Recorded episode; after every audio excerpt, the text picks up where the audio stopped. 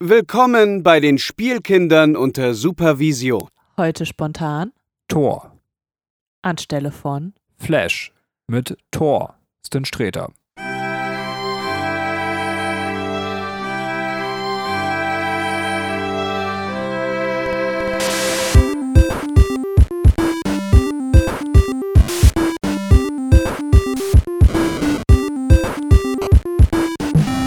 Hallo und herzlich willkommen zu einer neuen Folge der Spielkinder unter Supervision. Wir sind wieder im MCU und heute werden wir Tor besprechen und ähm, völlig ohne lange schnörkellose Anrede kommen wir zuallererst zu meiner Mitpodcasterin. Hallo Katrin. Hallo Benjamin. Und alles fit im Schritt. Ich, Du bist aber auch gerade drauf. Halli, hallo, hallöle. Alles fit im Schritt? Ja, wenn du so eine ge ge gepushte Stimme hast, dann bist du äh, Verona Feldbusch des, des Podcastens. ich habe ich hab früher mal gehört, also es war immer das Gerücht, dass, dass Männer, wenn sie mit ihren Freunden telefonieren, immer so eine hohe Stimme bekommen. Und da ich mit meiner Freundin so gesehen sowas wie Telefonieren mache, ob Podcasten oder Telefonieren ist ja das Gleiche, deswegen habe ich so voll die hohe Stimme. So, Schatz. Der Thorsten konnte übrigens nicht kommen. Ähm, er hatte keinen Bock am Ende, weil er einfach gemerkt hat, äh, er ist mit seinem Alleinstellungsmerkmal oder mit seinem Sondermerkmal äh, nicht allein in diesem Podcast, denn wir haben schon einen Beanie. oh, Entschuldigung, der ist so schlecht. brauchst du wieder deinen Tusch, ne? Ja, der ist so schlecht, dass ich ihn witzig finde. äh, ja, wir wollen heute über Tor sprechen. Ähm, ich denke, wir sind mitten im MCU-Format angekommen. Ihr wisst, was euch erwartet. Für die, die es jetzt nicht wissen, ganz, ganz in der Schnellfassung, ganz viele Hintergrundinformationen, Verknüpfungen, Easter Eggs. Wir gehen ein bisschen auf Schauspieler ein. Also weniger eine Filmbesprechung, wie fanden wir den Torfilm, als dass wir tatsächlich Hintergründe beleuchten und, und wenn dann schon auch ein bisschen mehr in die Analyse gehen oder auch nicht mehr im Sinne von, wir erzählen jetzt nach, was passiert ist, sondern tatsächlich dann wirklich nochmal so ein bisschen in, in, ich will nicht sagen tiefere Analyse, weil sonst setzt man sich ja so unter Druck. Und wenn ich Druck habe, dann kann ich nachher nicht, aber ähm, äh, tatsächlich, äh, dass wir versuchen, so ein bisschen dahin zu peilen. Mhm. Also, ich sehe eher für MCU Pros und Katrin würde sagen, wir spoilern das MCU von vorne bis hinten, nachdem wir einen Spoiler-Alarm gegeben haben. Ähm, da ist uns dann alles scheißegal. So, Das würde ich sagen. dachte ich. Okay. Offensichtlich würde sie das nicht sagen. Und für die, die Ich jetzt. würde, ich würde sowas sagen wie, wir, ich, wir nehmen dann kein Blatt vor den Mund. Okay, für die, die jetzt aber eingeschaltet haben, weil sie einfach uns bei unserem wöchentlichen, äh, darüber wollte ich schon immer mal reden, Plausch zuhören wollten, weil sie gar keinen Bock haben auf Tor, ähm, hat Katrin natürlich auch ein ganz famoses Thema hoffentlich heute mitgebracht, über das sie schon immer mal reden wollte. Hast du so ein Thema, liebe Katrin? Ja, und zwar, ähm, also ich, ich habe letztens ähm, unser Kind betreut. Wir haben einen äh, kleinen Sohnemann, der ist ungefähr zweieinhalb jetzt. Und ich lag einfach auf dem Boden, weil ich keinen Bock hatte, aufzustehen. Und äh, er meinte, komm, wir spielen jetzt Weihnachtsmann und hat mir dann einfach alle Sachen vorbeigebracht. Und äh, meinte so, das, ist, das schenke ich dir jetzt, alles, was in seinem Zimmer rumstand. Und dann musste ich das immer so auspacken, also tun, als würde ich das auspacken, mich freuen und dann hat er mir das nächste gebracht. Und ich dachte, das ist ein geiles Spiel, weil ich nichts machen muss. und dann habe ich zwei Tage später gelesen, ähm, ja, wenn Sie mal irgendwie äh, Kinderbetreuung und ein bisschen faul sein wollen, probieren Sie doch mal ähm, Ho Horizontal Parenting. Und das war im, da wurde genau das beschrieben, was ich gemacht habe. Einfach irgendwo rumliegen und die Kinder umherschicken, dass die was machen sollen. Und da dachte ich mir, wie ätzend das ist, dass man einfach für jede noch so beschissene Kleinigkeit irgendein wissenschaftliches Wort erfinden muss. Also ich meine, das, das, das kann ja, das kann man ja machen, wenn man ähm, eben irgendwie im Disput ist und sagt, man braucht jetzt eine äh, ne genaue Bezeichnung für eine bestimmte Situation, aber im Alltag benötigt man sowas doch nicht. Das ist doch Quatsch. Das ist doch so, ja, dann weiß ich nicht, dann gibt es ein wissenschaftliches Wort dafür, wenn ich mal meinen Finger zu tief in die Nase stecke beim Popeln und keine Ahnung, weißt du, so, wo ich denke, das ist so voll unnötig. Und Ja. da wird daraus gleich eine Wissenschaft gemacht, wenn man nur ein bisschen rumliegt und das Kind im Liegen beschäftigt. Ja, ich, ich weiß es auch nicht. Also ich, ich will es jetzt nicht komplett runter machen. Also ich, ich, du kommst halt aus, oder du redest mit jemandem, der Lehrer ist. Das heißt, ich habe ein Lehramtsstudium hinter mir. Ähm, und da wird alles mit so Begriffen totgeschlagen. Also insbesondere im Bereich der Methodik. Du hast so ganz viele Sachen, die du dir einfach eh ausdenken würdest. Ähm, und also zum Beispiel, ich nehme jetzt mal tatsächlich äh, ein Beispiel aus der Lehramtspädagogik. Ähm, die Idee, dass du vielleicht jemanden, der einen Gegenstand bekommt, über den er nachdenken soll und dann weiter bearbeiten soll, dass es vielleicht Sinn macht, dass er sich erstmal selber kurz darüber Gedanken macht, dann vielleicht äh, in einer Austauschgruppe geht, zum Beispiel in einer Gruppe oder mit einem Partner, das kann alleine oder so weiter sein. Jetzt nehmen wir mal den kleinen Austausch, ähm, dass wir sagen, das ist jemand, der tauscht sich mit jemand anders aus über das, worüber er gerade nachgedacht hat und dann kommt die Phase, wo er es mit allen teilt, wo man äh, quasi eine Plenumsphase macht und, und das Ergebnis bespricht. Mhm. So, das ist ja was, was man sich gut mal ausdenken kann, zu sagen, wir haben eine Aufgabe, denkt man vielleicht mal erstmal alleine drüber nach, dann redest du mit jemandem drüber und dann machen wir nochmal ein großes Gespräch mit allen, um zu sichern, dass das hier passt. Mhm. Das Ganze nennt man dann Think per Share. Ähm, es ist halt so, ja, also, um jetzt eine Lanze dafür zu brechen, es gibt ja Leute, die darüber schreiben und, und über diese Methoden sprechen wollen. Deswegen ist es ganz Ja. gut, wenn man nicht immer ähm, dann eben umschreiben möchte, welche Methode man meint. Deswegen ist es gut, so einen Begriff zu haben. Aber das Ganze wird ja oft verbunden, also das heißt, das finde ich gut, Definition eines Begriffes, weil dann habe ich, wenn ich das irgendwie im Text erwähnen will, habe ich kurz und griffig, kann ich sagen, Ja. keine Ahnung, ich rede über die Methode Kugellager oder Parental Horizing oder was auch immer du jetzt gerade da genannt hast. Deswegen kann ich das vertreten. Umgekehrt, aber wenn es dann einem immer so präsentiert wird mit dem Namen, als wenn das was richtig Geiles wäre, so, Ja. das finde ich immer so, dass die sich dafür nicht schämen. Also, das, das ist auch was, was mich tatsächlich aufregt. Also, wo man sagt, so, ja, das sind so Sachen, die denkt man sich doch eh aus, so, und, und ihr tut auch noch so, als wenn das was ganz Feines, Besonderes wäre, weil es jetzt einen Namen hat, so, ähm, Äh. Extreme Bathing, wo du dann quasi sagst, wenn du dich innerlich und äußerlich reinigst, also quasi morgens kacken zu gehen und danach duschen. So, das, ist- das wird einfach irgendwie so versucht, so die banalsten Dinge zu verwissenschaftlichen. Ja, äh, das, mir wäre dann auch lieber, wenn man dann einfach schon mit so einem Augenzwinkern sagt, ja, wir haben es jetzt einfach Parental Horizing genannt, weil wir einfach einen Begriff dafür brauchten, aber ähm, Ja, so, aber dass man eben halt, es, es läuft ja genau andersrum. Also dieser Begriff dient ja wie eine Verpackung für etwas, was dann total offensichtlich äh, Ja. ist oder was sich jeder selber ausdenkt. Deswegen verstehe ich schon, was dich so ein bisschen daran nervt. Ähm, ja. Das, äh, nee, es ist mir auch nur aufgefallen, dass, dass es irgendwie so einen Hang dazu gibt, äh, eben banale Dinge ähm, mit wissenschaftlichen Begriffen zu belegen, die man im Alltag halt nicht braucht. Also wenn du jetzt äh, tatsächlich, äh, äh, weiß ich nicht, äh, in, in die Hardcore-Pädagogik reinkommst, ne, und dann das brauchst, um ähm, Methoden zu beschreiben, ja, aber ich brauche das nicht in einem Artikel zu lesen. Ja, ich habe auch, also, aber in der Pädagogik ist das ja ganz schlimm, ne? Also ich habe letztens auch immer mal so einen Artikel gelesen über eine Frau, die dann irgendwie ihr Kind angeblich nicht erzieht, weil sie das Kind irgendwie äh, machen lässt. Und, und wenn du dann aber den Artikel gelesen hast, war es so relativ von dem, wie wir unser Kind erziehen. Und das ist eben kein Nicht-Erziehen, sondern es ist halt so, ähm, da, wo man es kann, das Kind möglichst von Zwängen zu befreien, es ernst zu nehmen und, und, und nicht immer nur quasi unter Zwang zu erziehen. So. Und das, Ja. das wurde also auch so aufgebauscht, wo man sagt, so, aber also ähm, wenn man das jetzt nicht mal, also es klingt jetzt vielleicht auch komisch, jetzt müssten wir vielleicht nochmal im Podcast darüber reden, wie wir das handhaben, so, aber ähm, äh, aber jeder, der mit uns reden würde, würde jetzt sagen, ihr seid ja nicht verrückt, sondern das ist äh, relativ natürlich, was ihr offensichtlich macht. So. Ähm, ja. Also weiß ich nicht, wenn ich mit meinem Sohn, ich mache jetzt nur mal ein Beispiel, damit ich jetzt alle nicht für bekloppt halten, so, aber ähm, wenn ich mit meinem Sohn rausgehen möchte, dann Ja. habe ich vielleicht den Plan, ich finde es jetzt gut, dass mein Sohn rausgehen möchte. Ähm, Ja. Und ich merke aber, er sperrt sich gerade. Also es, es kommt ein Konflikt auf. Also entweder äh, schreie ich ihn jetzt an, dass er seine Sachen anziehen soll, oder wir gehen halt nicht raus. Ja. Sondern überlege ich mir dreimal, ob dieser Konflikt tatsächlich jetzt gerade nötig ist oder ob ich das Kind vielleicht ernst nehme in seinem eigenen Bedürfnis, dass es jetzt gerade gar nicht raus möchte und sich von mir meinen Gedanken aufzwingen lassen möchte. Und, und dann entscheide ich erst, was ich tue. Es ist halt nicht so, Ja. dass ich dann sage, ja, ich habe jetzt für gut befunden, das Kind sollte jetzt aber mal an der frischen Luft sein, weil ich gerade in meiner Taktung denke, das ist jetzt gerade ein guter Zeitpunkt. Ja. Und dafür würde man tatsächlich dann auch wieder so einen, irgendwie so einen total übertriebenen pädagogischen Namen finden oder eben äh, das in so einem Artikel riesig aufbauschen, wo man eigentlich sagt, nee, das ist eigentlich nur gesunder Menschenverstand.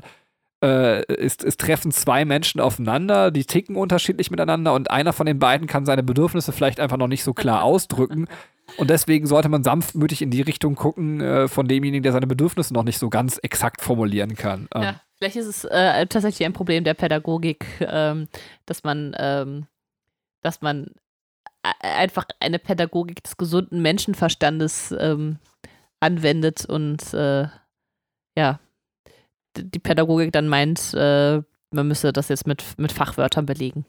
Ja, wobei ich jetzt tatsächlich übrigens nicht sagen wollte, dass das der goldene Weg ist, weil auch an diesem Weg gibt es natürlich Schwierigkeiten. Wenn man später in gesellschaftlichen Zusammenhängen steht, ähm, äh, kann es natürlich auch sein, dass man dann eben unter Zwängen steht. Und dass man dann sagt, wenn man nur diesen Weg geht, dass man dann Ja, Slang nicht so gut gelernt hat. Aber wir wollen jetzt nicht, das können wir in einem Nee. anderen, worüber wir mal reden wollten, da können wir über unser Erziehungssystem Ja. sprechen. Ähm, Ja, aber also nur mal, um das immer kurz zu erwähnen, unser äh, Erziehungssystem ist auch nicht äh, zwangsfrei. Also Zähne geputzt muss man halt, ne? ja, also genau. Das würde ich halt auch sagen. Also ich tatsächlich, ja gut, wenn wir jetzt schon dabei sind, damit wir nicht so, äh, also ich würde halt sagen, ähm, natürlich gibt es Machtkämpfe, aber Machtkämpfe sollten nicht das sein, was an, an vorderster Front an der Tagesordnung steht, Ja. weil das ist für alle Seiten einfach nur kräftezehrend und macht vor allem dann, wenn man mal wichtige Regeln hat, äh, lässt es so die wichtigen Regeln neben unwichtiger Scheiße verschwinden. Und was unser Sohn weiß, wenn einer von uns beiden mal scharf wird und sagt so nicht, äh, dass es dann auch sehr ernst gemeint ist. So. Und das finde ich ist eben der Umkehrpunkt auch nochmal, wo man sagt, Ja. natürlich gibt es Zwang bei uns. Äh, weiß ich nicht, Kinder, das klingt jetzt so, als wenn er aggressiv wäre, aber natürlich haut er auch mal im Scherz jemanden und, und dann gibt es von uns äh, verbal ordentlich eins aufs Maul. Ähm, und dann weiß nicht halt, nur verbal, du. äh, da wird er direkt verprügelt bis zum. Äh, komisch, dass er schlägt, ne? Komisch. Ich weiß überhaupt nicht, wo er seine Aggressionsprobleme her hat. nee, Ne? nee, komisches Kind, ey. ähm, wer aber auch Aggressionsprobleme hat, ist Thor, weil der sieht sich nicht nur als Herrscher, sondern auch als Krieger und deswegen äh, reden wir jetzt mal über den Thor mit den Aggressionsproblemen. Und äh, da ich beim letzten MSU-Podcast äh, die Ehre hatte, dir zu lauschen äh, bei der spoilerfreien Zusammenfassung, würde ich die jetzt einfach kurz übernehmen und, und du wirst uns dann gleich äh, kurz sagen, wie du den Film eigentlich fandest. Ähm, Mhm. ja, also der Torfilm startet letztendlich, oh, das ist gar nicht so leicht zu erzählen, äh, weil ich nicht genau weiß, wie weit ich hier eigentlich spoilerfrei erzählen soll. Ähm, Mhm. Wir haben letztendlich ein Team von Wissenschaftlern, die in der Wüste einen Mann anfahren und man weiß nicht genau, warum die diesen Mann eigentlich anfahren. Äh, warum lachst du? Ich weiß nicht, warum die den anfahren.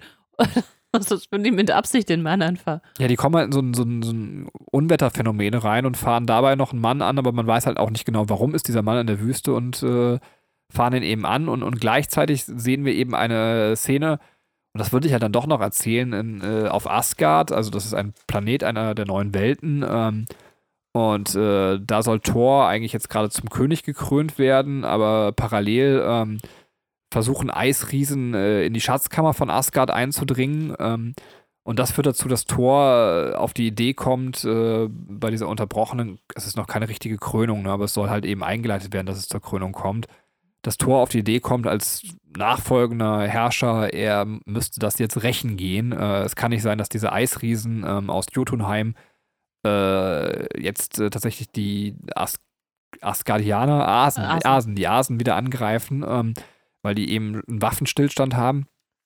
Und dann geht er eben mit einer Truppe dahin und versucht das zu klären und dabei kommt es zum Krieg. Äh, und das pisst seinen Vater Odin so sehr an, äh, dass er tatsächlich äh, Thor nimmt und letztendlich äh, auf die Erde verbannt und ihm auch gleichzeitig seiner Kräfte raubt. Äh, und damit schließt sich der Kreis zum Anfahren. Das ist nämlich eben Thor, der äh, letztendlich die Kräfte geraubt bekommen hat und auf die Erde geschickt wurde von Odin. Und da startet so ein bisschen der Film, also er läuft dann schon ziemlich lange, aber es geht dann um die Rückreise von Thor. Ich hoffe, das war jetzt okay, wenn man spoilerfrei erzählt. ja. Der Film ist aber eh so alt, wer ihn nicht gesehen hat, hat einfach Pech Das gehabt. ist selber schuld, dann soll ich nicht diesen Podcast anhören, Mann, ey. Wie fandst du den Film? Ich ähm, fand den recht gut. Also ähm, es, äh, ich hatte die Torfilme als äh, gar nicht mehr so gut äh, im Kopf, äh, war dann aber doch begeistert, weil äh, die Thematik äh, sehr, sehr schön gewählt wurde und der Film auch sehr witzig ist. Ähm, ich würde dem vielleicht so eine 7 von 10 geben, weil einfach noch viel Potenzial nach oben ist und man weiß halt noch, was so kommt. Aber im, ähm, im Rahmen das, dessen, was, was, was sich da gestaltet, äh, finde ich, äh, finde ich das schon mal sehr gut. Ja, ich würde ihm sogar eine 8 von 10 geben. Also ich finde ihn super. Äh, tatsächlich äh, finde ich ihn sehr witzig, den Film. Also insbesondere in der zweiten Hälfte ist er unfassbar witzig. Und ich mag ihn tatsächlich als Theologe auch ganz gerne. Also weil er eben so ähm, da eine äh, nette theologische Anspielung drin hat. Also das heißt Anspielung, ich will jetzt nicht zu viel vorwegnehmen, weil wir im spoilerfreien Teil sind. Darüber können wir ja gleich bei der Analyse so ein bisschen reden, aber ähm, von daher finde ich ihn auch ganz clever erzählt und, und in der Kombination ähm, ist ein cooler Film auf jeden Fall. Und äh, dass dann so dieses ganze, der Raumfaktor in das äh, Marvel-Universum gebracht wird, also dass man jetzt die anderen Welten kennenlernt, auch das ist alles sehr cool und ähm, gerade die Chemie irgendwie der, der Schauspieler im, im zweiten Teil stimmt auch, finde ich, total gut und ähm, Also gefällt mir. Ist ein runder, guter Film, deswegen kriegt er sogar 8 von 10 von mir. Ähm, ja. Ja. Es ist halt beim ersten Mal gucken vielleicht so ein bisschen, das muss man auch sagen, wenn jetzt wirklich mal jemand neu guckt, so ein bisschen überfordernd.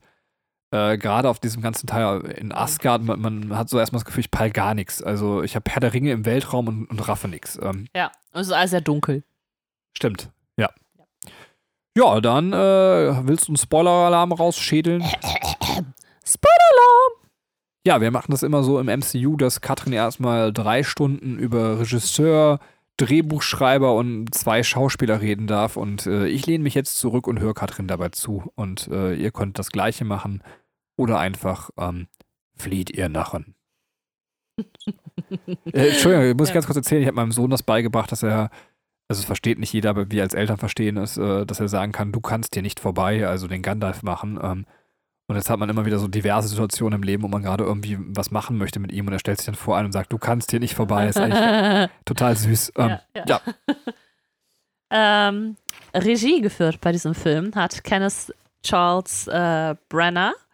Der äh, ist Brite und äh, auch Schauspieler, also nicht nur Regisseur, sondern auch Schauspieler. Und als ich sein Bild gesehen habe, dachte ich, ach, der Lockhart! Und es ist tatsächlich äh, der Lockhart aus den ähm, Harry Potter-Filmen, äh, der äh, hier bei Thor Regie geführt hat. Witzig, das ist ja echt witzig. Ja, vor allem, man hat ihn halt dann als Schauspieler im Kopf, ähm, ist aber, äh, er ist halt auch Regisseur. Und also pass auf, es, es ist noch besser. Also er ist, er, er hält einen, einen Rekord. Und zwar hat er fünf Oscar-Nominierungen in jeweils bester Hauptdarsteller, bester Nebendarsteller, Drehbuchautor, äh, Regisseur und für den besten Kurzfilm. Also der hat fünf verschiedene Oscar-Nominierungen erhalten. Und das ist halt Rekord. Also Cool. das, das finde ich ganz witzig. Äh, zeigt aber auch, wie breit gefächert er ist. Ähm, äh, er war vor allem äh, im Theater sehr aktiv, aber auch als Filmschauspieler. Er hat zum Beispiel bei Radio Rock Revolution mitgemacht oder ein bisschen neuer äh, Mord im Orient Express. Ähm, als Regisseur hat er sich einen Namen dadurch gemacht, dass er vor allem ähm, Umsetzung von Shakespeare-Dramen äh, gemacht hat. Und er ist halt auch Fernsehschauspieler. Er ist der Wallander-Darsteller von den Henning Markell-Büchern. Äh, hat er bislang zwölf Fernsehfilme gedreht ähm, als ähm, Kommissar Wallander.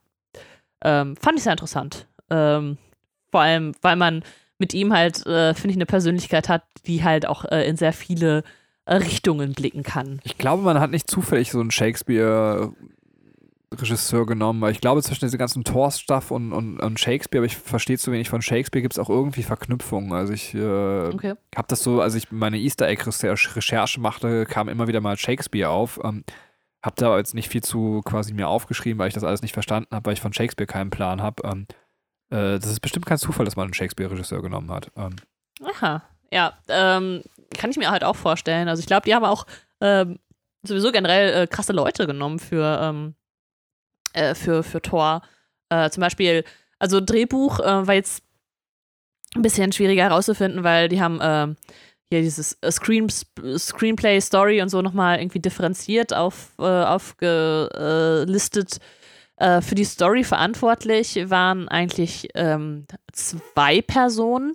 Einmal Joseph Straczynski, der ist, ähm, der hat sehr viele Screenplays in seinem Leben schon gemacht. Der ist mittlerweile auch 66 Jahre alt, äh, hat aber auch in der Animation gearbeitet, zum Beispiel für He-Man. Aber was ihn, finde ich, besonders prädestiniert, ist, dass er auch für, ähm, dass er auch Comics geschrieben hat oder Stories für Comics gemacht hat, sowohl von DC als auch von Marvel.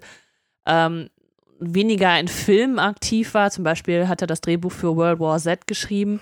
Ähm, aber ne, also er, der ist halt schon gerade so sehr Comic verhaftet. Der wird allerdings nicht in den Credits erwähnt. Wer als ähm, Story-Schreiber erwähnt wird, ist Mark Protasevich. Der ähm, hat bislang aber nicht so viele Filme ähm, gescreenwritet ähm, oder äh, Drehbuch äh, geschrieben. Also die bekanntesten, also die, beziehungsweise er hat nicht viele gemacht, aber er hat relativ bekannte gemacht. Er hat das Drehbuch zu Am Legend gemacht und zu Old Boy. Ähm, ja, das heißt, äh, das sind die Köpfe, die dahinter stehen. Äh, dann würde ich jetzt einfach noch mal ganz kurz die beiden Hauptcharaktere erwähnen. Ähm, die anderen ähm, Schauspieler, die äh, ich jetzt hier nicht sage, werden aber auch noch im Laufe des MCUs halt äh, aufgenommen. Also wir haben ja, wir haben ja noch viele Filme, die wir besprechen und da kann ich dann noch mal den einen oder anderen Schauspieler noch nachholen. dachte, jetzt fange ich erstmal mit den wichtigen an, die, ähm, die jetzt äh, tatsächlich auch die Hauptrollen haben. Thor wird verkörpert von äh, Chris Hemsworth. Ähm, der ist Australier und vor Thor hat er nicht so viel gemacht, muss man sagen. Er war in der australischen Seifenoper, hat äh, einen Auftritt als äh, George Kirk, also der Vater von, von Captain Kirk.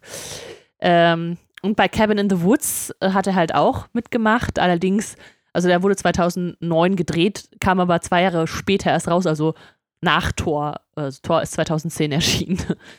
Äh, nach Thor war er weiter in weiteren Komödie- und Actionfilmen. Äh, ja, da hat er seine Auftritte gehabt, zum Beispiel Snow White and the Huntsman oder ähm, ja, weiß nicht, bei Ghostbusters war er auch mit dabei, also da noch so kleinere Nebenrollen. Ähm, also ich glaube, Thor ist noch so seine größte Rolle.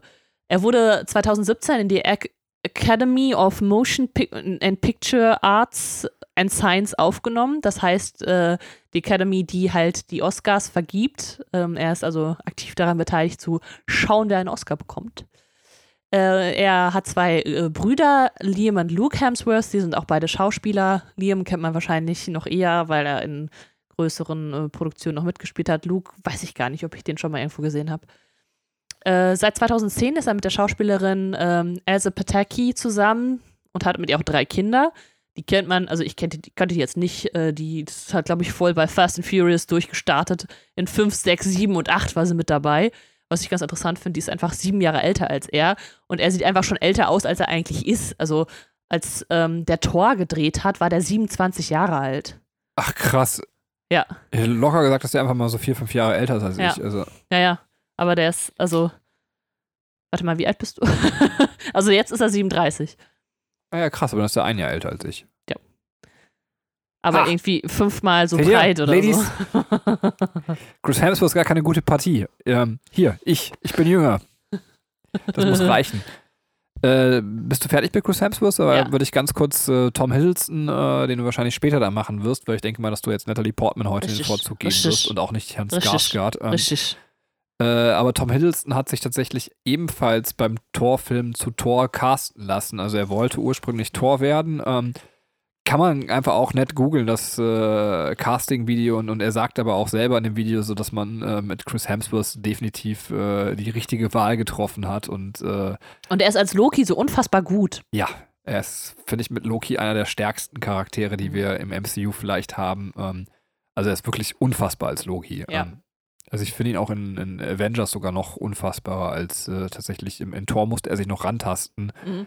In Avengers finde ich ihn brachial gut. Mhm. Ja, Äh, stimme ich dir zu. dann kommen wir zu Natalie Portman. Natalie Portman, noch ein kleiner Abriss über Natalie Portman.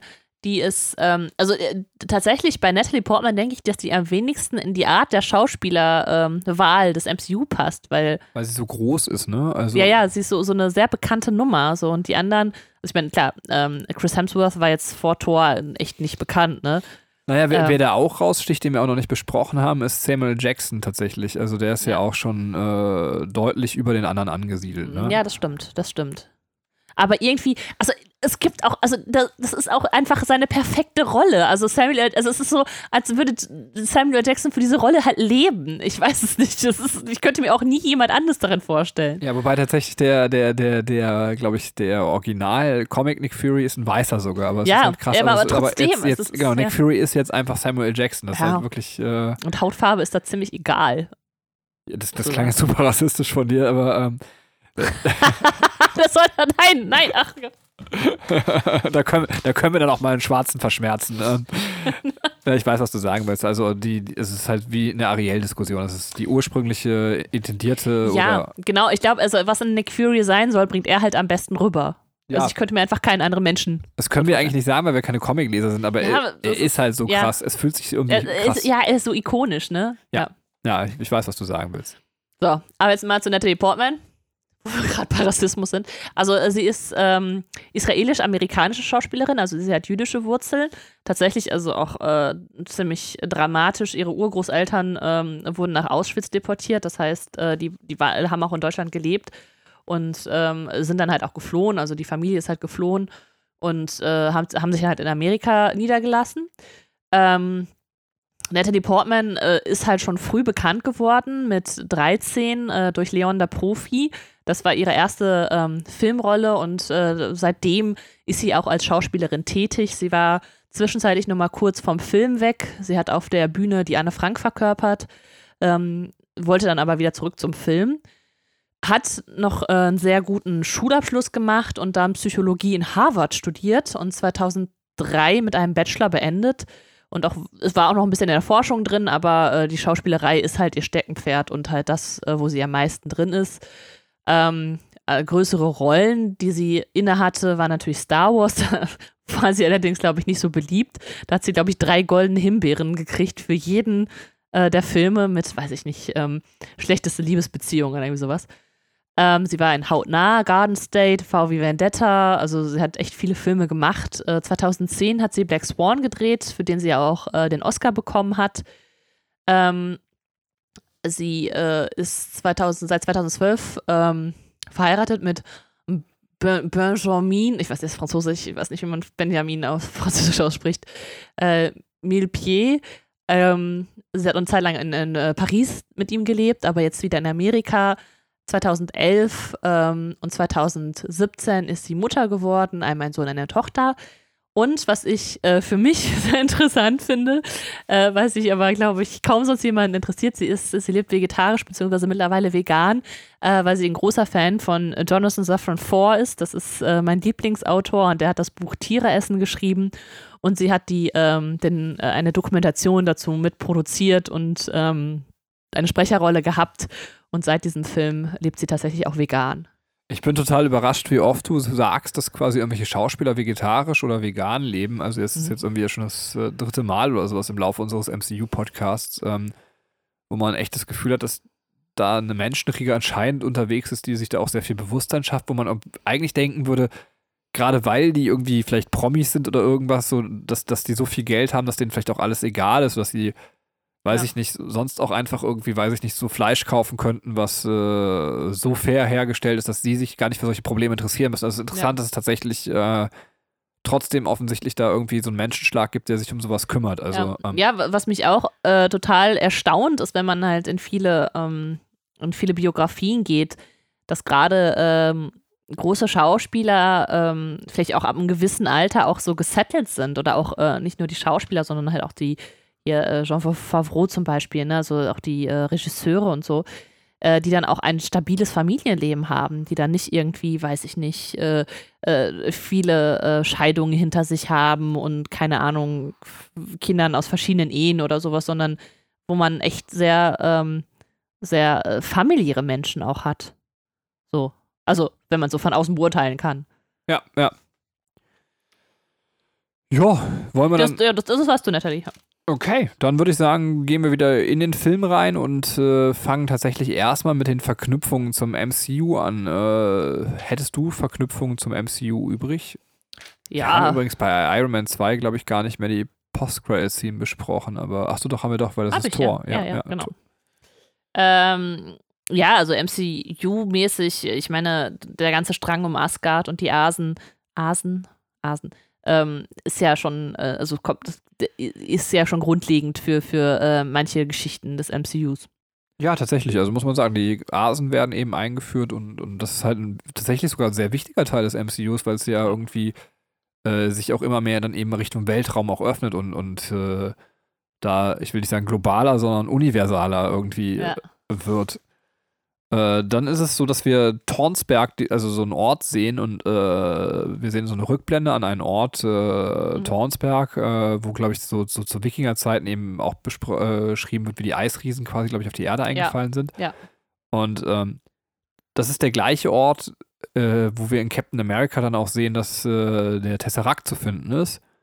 Ah. Und der gleiche Ort, an dem sich Thor irgendwann in Endgame niedergelassen hat, wo er so dieser fett gewordene Tor ist, also äh, der Fortnite zockt. Äh, ja, das ist der gleiche Ort, Tornsberg, äh, wo er sich dann eben da auch niedergelassen hat. Ähm, Witzig. Äh, muss gleich mal gucken, es waren gar nicht so viele. Ach so, genau, in der Schatzkammer sehen wir noch äh, den Infinity Gauntlet. Also, äh, das ist aber nicht der Infinity Gauntlet, sondern ähm, das ist, wie wir dann in Thor Ragnarök feststellen, nur eine Replika. Also, es war so ein bisschen das ist wahrscheinlich ein Fehler gewesen, den man im, im MCU gemacht hat, weil man vielleicht dann doch noch nicht so weit geplant hat. Wobei ich hatte ja irgendwie, hatte man dann das Gefühl, man an der Stelle hätte man eigentlich schon wissen können, dass diese ganze Infinity-Saga kommt, aber offensichtlich war man vielleicht doch nicht so weit. Aber auf jeden Fall hat man es dann irgendwie gelöst mit dieser Szene, die wir dann in Thor Ragnarök haben, äh, wo eben diese Replika einfach vom, vom Sockel geschubst wird. Ähm. Ah, okay. Aber ja, witzig, dass sie es schon da angelegt haben. Und die hieß, äh, ich weiß nicht mehr, wie hieß diese Frau? Helen hieß die so, ich, äh, die wir dann Thor Ragnarök sehen. Also auf jeden Fall wird Thor als, als Erstgeborener noch in, in, in Thor bezeichnet. Ähm, mhm. Das stimmt aber korrekterweise eigentlich gar nicht so richtig, äh, weil eben, wir sehen ja in Thor Ragnarök äh, kommt dann eben noch das, die erstgeborene Schwester letztendlich äh, tritt auf, äh, sodass das nicht ganz korrekt ist. Allerdings gibt es so einen kleinen so einen kleinen Shot auf, auf das Gesicht der Mutter von Thor, äh, die in dem Film ja auch noch eine relativ untergeordnete Rolle hat, aber später wichtig wird im MCU oder wichtiger. Ähm, ja. und, und die guckt an der Stelle auch schon so ein bisschen kritisch, wo man nicht genau weiß, ist da schon angelegt im, im Gesichtsausdruck der Mutter, ähm, dass das diese Aussage mit dem Erstgeborenen nicht stimmt oder äh, mhm. ist das ein Fehler, der eben quasi da entstanden ist bei der Aussage? Ähm, okay. Ja, witzig. Ja, aber ich meine, ja gut. Äh Wobei es macht ja eigentlich Sinn, weil Thor weiß ja zu dem Zeitpunkt auch noch nicht, dass, dass seine Schwester existiert und äh, ja. deswegen äh, macht Sinn, dass Odin ihn als Erstgeborenen bezeichnet. Ne? Also. Ja, okay, im Deutschen kann man kann man es vielleicht auch noch entschuldigen, ne? wenn man sagt, der Erstgeborene, ist er ja dann trotzdem. Er ist ja nicht die Erstgeborene. So aber die Unterscheidung gibt es im Englischen nicht, also von daher Umbug. Möchtest du noch eine Verknüpfung einschmeißen? Ähm, ja, also klar, Personen, die noch auftreten, Loki, ähm, der ja nicht nur in, in Thor eine wichtige antagonistische Rolle hat, sondern auch äh, generell im MCU äh, immer wieder auftritt, äh, aber nie halt als wirklich der, der Anti-Held oder der, der Antagonist wirklich ist. Er ist halt immer so ein bisschen, er ist ja der, eigentlich der Böse, aber eigentlich ist er auch der Gute, so, ne? Also man, er ist halt nicht so 100% zugeordnet. Ja, und Hawkeye wird eingeführt, tatsächlich äh, mhm. in der Wüste, wo wir quasi Mjolnir, ich kann es nicht aussprechen, niemand. Ja, doch, das, das, das klang ja gut genuschelt, ja. Okay, wo wir Mjolnir quasi rumliegen sehen, sehen wir auch Hawkeye als äh, tatsächlich Shield Agent, äh, der die Sache beobachtet und sehr souverän wirkt, obwohl er gar nichts tut. Ähm, ja. Auch. Ja, das ist eigentlich ganz witzig, ne? Also ich, äh, ich weiß gar nicht, ob du das, äh, hattest du den noch auf dem Schirm, als du dann äh, den Avengers-Film gesehen hast? Äh, wie meinst du das auf dem Schirm? Also, dass der halt auch drin vorkam? Also das in, in Tor schon, also ja. das weiß ich nicht tatsächlich. Ähm, ja. Ähm, ja, wir haben. Äh, ich muss dir mal eben kurz so eine Elternfrage stellen. Ich unterbreche dafür jetzt auch nicht die Aufnahme, aber ist das Babyfon hier in dem Zimmer? Ähm, ja, hier. Wieder in dem gleichen Wäscheberg. Ähm, da bin ich nervös geworden, ja, weil man hat irgendwo so im Hintergrund so Geräusche gehört und dachte ich so nicht, dass unser Kind jetzt irgendwo in der Ecke liegt und, und, und, und stirbt, weil wir über Tor sprechen müssen. Ähm. so, so, Entschuldigung, liebe Podcast-Gemeinde, aber da seht ihr ja nur, dass wir auch verantwortliche Eltern sind. Ähm. Mit dem Babyfon im Wäscheberg. Ähm, wir haben ähm, äh, Eric Selvig, den äh, Wissenschaftler äh, und Mentor von, ähm, jetzt wollte ich Natalie Portman sagen, Jane Foster, so heißt sie. Jane Foster, ähm, der äh, ja schon in der Post-Credit-Scene nochmal gezeigt wird, aber dann auch äh, in späteren Filmen äh, vor allem in dem Avengers-Film nochmal eine sehr entscheidende und wichtige Rolle spielt. Ja. Und äh, ich überlege gerade, ob das, äh, das habe ich mir nicht aufgeschrieben, ist das schon der Film, wo Selvig erwähnt, dass es noch einen Freund Wissenschaftler gibt? Ja. Mhm. der sich, Stimmt. also der für Shield gearbeitet hat, der sich mit Gammastrahlung ja. auskennt. Das ist mir ja. gerade eingefallen, habe ich mir tatsächlich nicht aufgeschrieben, aber es kommt in dem Film. Das heißt, äh, ja. so gesehen wird auch Bruce Banner erwähnt. Erwähnt tatsächlich und dass, dass die beiden sich auch kennen, also äh, Eric Selwick und Bruce Banner. Genau, wir sehen zum Schluss den Tesseract, äh, wo ja Selwick seine ähm, Forschungen dann mit betreiben soll, äh, gezeigt von Nick Fury. Äh, allerdings steht ähm, Selwick unter Einfluss von Loki. Ähm, ich habe noch eine Sache. Ich weiß nicht, ob du noch was hast oder. Eine Sache noch. Ja, bitte, du und du. Äh, ganz zum Schluss äh, sieht man halt das erste Mal den äh, Schriftzug, äh, dass Thor wiederkehrt, also dass das, ne, die Person äh, wiederkehren wird, um die es im Film geht. Also Thor kehrt zurück in Avengers Das äh, machen die ja später ähm, recht regelmäßig, dass man das da noch äh, sieht und äh, sich schon mal freut, weil man weiß, es kommt wieder was Neues. Und äh, hier in dem Film wurde das tatsächlich eingeführt. Also da ist schon ganz klar darauf hingearbeitet, dass es die Avengers dann, also nicht darauf hingearbeitet, sondern es steht einfach fest, die Avengers wird, äh, der Film wird auch rauskommen. Stimmt. Äh, und es gibt so eine Szene, wo äh, Selvig quasi so ein, so ein Buch in, in, die Hand nimmt und sagt, ja, das sind doch alles äh, Kindergeschichten, die er da erzählt. Also, ähm, mhm. und dann steckt er halt eben dieses Buch auf und dann sieht man so ein Bild von Odin und Thor in diesem Buch. Und äh, da hat Odin auch so einen, so einen Würfel in der Hand, wo man davon ausgehen könnte, es könnte der Tesseract in dem Buch sein. Also, Witzig, ja. Ähm, ich ja. durch. Du auch? Ja, genau. Dann können wir tatsächlich so ein bisschen zur Analyse kommen und Easter Eggs kann man da ja noch einstreuen. Ähm, mhm. Wobei es gar nicht so viele Easter Eggs tatsächlich, äh, glaube ich, gibt. Ja, so ein paar kleine. Ähm, äh, möchtest du was zur Analyse sagen oder soll ich? Ja, ich kann, ich kann einfach mal einsteigen. Na, mach mal. Also, ähm, der Film gliedert sich ja so ein bisschen in, in drei Kapitel, mag, mag ich sagen. Also, das erste ist halt Asgard und Jotunheim, also was halt äh, vor der Erde passiert, dann, äh, wenn sich Thor im Exil auf der Erde befindet und äh, ja, man sieht dann auch ein paar Szenen, was äh, auf Asgard passiert und dann quasi das Finale, die Rückkehr nach Asgard und der, der Sieg über Loki. Ähm, was witzig ist, also am Anfang äh, ist Thor, also man, man, erfährt halt die Geschichte sozusagen, also eine ganz klassische Heldengeschichte, äh, wie jemand äh, quasi äh, ein unfertiger Charakter ist und im Laufe seines äh, seiner Geschichte, die er erlebt, halt zum, äh, zum besseren Menschen wird. Und die Ausgangslage für Thor ist einfach, dass er halt noch so, er will zwar Herrscher werden, aber er ist einfach noch so ein ungehorsames Kind, äh, das halt Bock auf Kampf hat und äh, mehr so halt äh, den Spaß sieht und weniger die Konsequenzen daraus zieht. Und äh, das muss er jetzt so am eigenen Leib erfahren, was, also, da, da, ihm wird dann halt beigebracht, so, du kannst dich nicht so verhalten, wenn du, ähm, ähm, wenn du Anführer werden willst. Das passiert zum ersten Teil und man sieht halt schon, äh, Loki, der ähm, äh, dessen Superkraft äh, halt die Täuschung ist. Also er kann halt Replika von sich erstellen und äh, ähm, ja, äh, so dass er dann halt Leute täuschen kann. Und das ist ja auch im Grunde das, sein kompletter Charakter, dass er äh, Täuschung vornimmt. Entschuldigung, ich muss gerade gehen. Aber, aber das, was du erzählt hast, quasi die Geschichte von Thor, wird ja ganz, und das ist das, was mich so, was ich so gerne mag, äh, wird ja dann so erzählt, also dieser ganze Wandel und der Weg von Thor, in, in dem man eigentlich eine, eine christliche Geschichte nimmt und, und, und die mit der Comic-nordischen Mythologie verbindet. Wir haben also einen, einen Gott, und zwar Thor, der zum Menschen wird ähm, und auf die Erde kommt. Also da ist der Vergleich äh, zur christlichen äh, Idee Jesus Christus quasi, der eben äh, zumindest in der Theologie nachträglich zum, zum, zu Gott umstilisiert wurde oder zu, also mit Gottes Sohn, also in der Trinitätslehre, dass das die gleiche Persönlichkeit ist, äh, was wir hier nicht genau haben, aber zumindest haben wir einen Gott, der Mensch wird und das ist bei, bei Jesus ja auch eben der Fall, also den, den Menschgott. Mhm. Ähm, Entschuldigung, ich wollte nicht so sehr in die Tiefe gehen.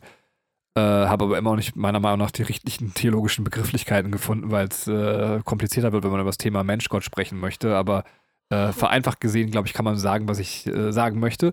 Und äh, Thor, dieser Gott, der eben zum Menschen wird, muss sich am Ende des Films, genau wie Jesus, für die Menschheit opfern, äh, damit die Menschheit quasi gerettet wird, weil der Destroyer letztendlich Thor umbringen muss, nur dass es halt im Gegensatz zum theologischen Modell plausibel ist. Warum muss sich denn Thor opfern? Weil der Destroyer eben nur das Ziel hat, Thor zu töten. Äh, während äh, es natürlich in der christlichen Theologie erstmal überhaupt nicht plausibel ist, wieso muss sich denn Jesus ans Kreuz nageln lassen äh, zur Rettung der Menschheit? Äh, da brauchen wir viel kompliziertere Konstrukte, um das zu erklären, während uns Thor das sehr simpel erklärt und sagt, äh, der Destroyer möchte einfach nur Thor töten. Äh, und deswegen muss sich Thor opfern. Und dadurch wird Thor tatsächlich ja wieder zur Gottheit ähm, und ist dann auch nochmal doppelt fähig, die Menschheit irgendwie zu retten, weil er eben auch als Gott dann wieder für die äh, Menschen eintreten kann. Ähm, was ganz cool ist, so von der theologischen, äh, ja. vom Werdegang, dass eben eine, eine christliche Erzählung nochmal neu irgendwie aufgefropft wird mit, mit nordischer Mythologie. Ähm. Ja, mochte ich ja auch sehr gerne. Also gerade wenn man diese, diese Parallele erkennt. Ja, und, und das Tolle ist halt, äh, dass, dass äh, wenn man das so ein bisschen weiterspinnt, ist, ist ja schon so eine Sache, dass, dass er auch, äh, er er ist, also was, was cool bei ihm ist, dass, dass die Menschseite auch wichtig ist. Also, um jetzt mal, dann, dann kann man so ein bisschen Rückgriff auf die christliche Theologie nehmen, warum es eigentlich so schön an einer christlichen Theologie ist, dass wir einen Gott haben, der zum Menschen wird, weil er als Gott einfach ein arroganter Penner ist. So. Also er ist halt quasi, hat sein eigenes Leben, er ist so super stark äh, und äh, in, in, auf der Menschenseite lernt er sich, glaube ich, auch in, in, Dinge einzudenken, die ihm so einfach noch nicht bekannt sind. Also äh, das heißt, äh, das er ist ja nur irgendwo dann an der Stelle, wo er zu seinen Mitstreitern sagt, so geht ihr kämpfen, ich versuche hier die, so viele Menschen wie möglich irgendwie noch wegzuholen, äh, weil ich kann jetzt hier nicht viel ausrichten, aber ich kann Menschenleben retten. Also mhm. er ist so am Ende des Films ein grundlegend anderer, der mhm. so die Verletzlichkeit des menschlichen Wesens kennt und, und, und der sich dafür einsetzt. So. Und das ist schon sehr, sehr cool. Ähm, ja. Ja.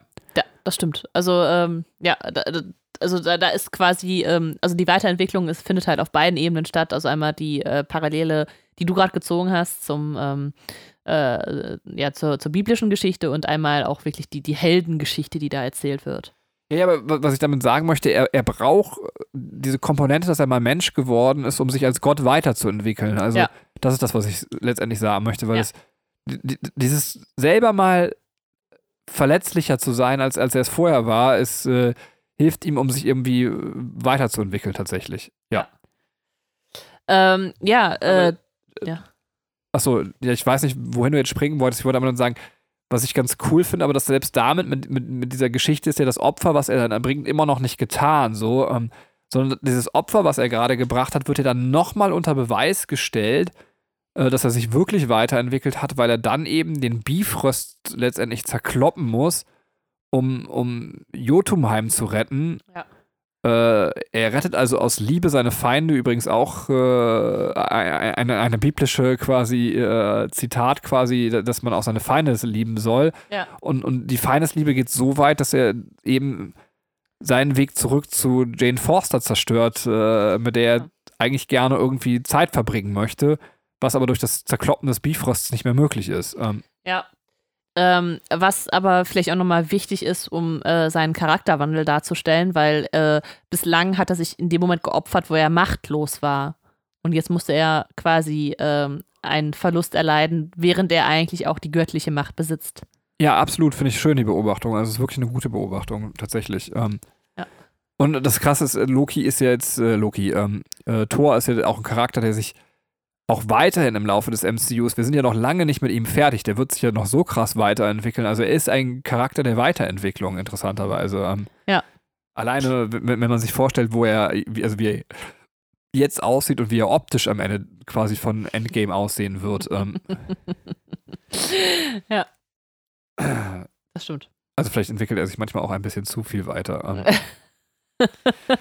Ja, du, das, ja, ja ähm, du hast aber, glaube ich, gerade noch einen anderen Punkt mit dem. Äh, ja, genau. Ich wollte einmal kurz noch über die Rolle von Jane Foster reden, weil ich äh, das ganz interessant finde, weil äh, äh sie ja so ein bisschen der, ähm, der Gegencharakter zu ihm ist. Also sie ist äh, die Person mit Herz und Kopf. So, also sie hat einfach keine Muskeln, aber ansonsten äh, wiegt sie ihm halt krass auf, weil sie vertraut ihm und äh, sie will ihm halt was Gutes tun. Also sie ist halt sehr herzlich äh, in, in, ihrer Art.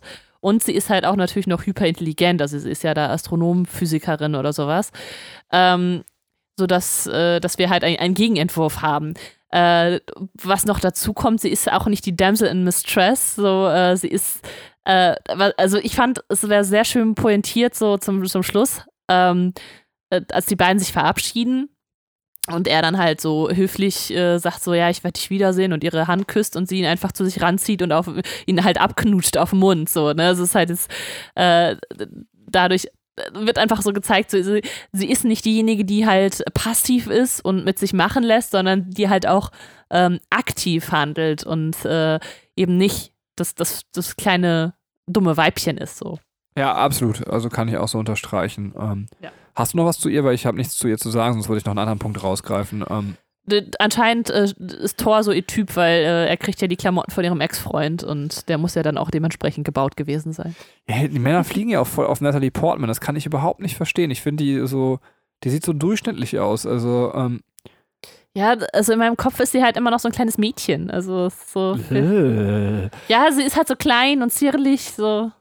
Aber äh, klein und zierlich, das, da stehen ja auch viele Männer drauf. Was interessant ist, ich gehe einfach drüber weg, ähm, ist nicht meins, also klein und zierlich, ähm, äh, ist, wenn wir den Shot quasi von, von äh, Asgard das erste Mal sehen, ähm, dann sehen wir auch die Unterseite von Asgard und die Unterseite von Asgard ist ein riesiger Eisberg. Also, äh, und das ist so ein bisschen interessant, weil das auch so nochmal so ein bisschen auch die Geschichte widerspiegelt, also zumindest auch die Rolle von Loki quasi, der, der irgendwie ja auch Teil von den Asen ist, äh, aber eigentlich ein Eisriese ist, dass das irgendwie dann auch äh, eben auch in diesem Shot schon mit angelegt ist, dass man das irgendwie mit drin hat. Also Ah, ja. finde ich eigentlich ganz interessant tatsächlich. Ähm, äh, ja, das war noch so ein Punkt, den ich loswerden wollte. Ähm, dann wollte ich was zu den Kameraeinstellungen des Films sagen, das ist mir auch nicht selber aufgefallen, das habe ich auch irgendwo gelesen.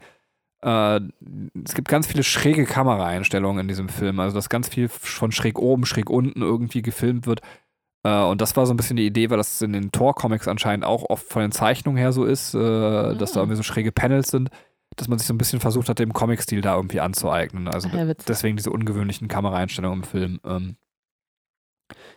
Du sagst gar nichts mehr, du hörst nur noch zu. Dann Achso, ja, nee, dann äh, möchte ich noch ein, ein, äh, einen Gedanken noch gerne einwerfen. Ähm, und zwar, äh, dass wir eigentlich parallel zu Thor und sein, ähm, seinem am Anfang kindischen Verhalten ja auch Lokis kindisches Verhalten haben. Also der, ähm, ich hatte ja gerade gesagt, man weiß nicht genau, ob er gut oder böse ist, ne? Aber im, in diesem Film zeigt er halt sehr viel, er, er kämpft um die Anerkennung seiner Eltern. Also er holt dann zwar die Eisriesen nach Asgard, um, ähm, um auch Odin töten zu lassen, aber dann greift er die Eisriesen an, um zu sagen, ich habe meinen Vater hier beschützt, guck mal, wie toll ich bin, ich kann jetzt den Nachfolger werden. Also er ist halt diese, dieses, diese, ähm, dieses, dieses kindliche Machtspiel, was, was Thor halt am Anfang hat, hat Loki halt bis zum Ende. Also er ist der Charakter, der sich nicht weiterentwickelt.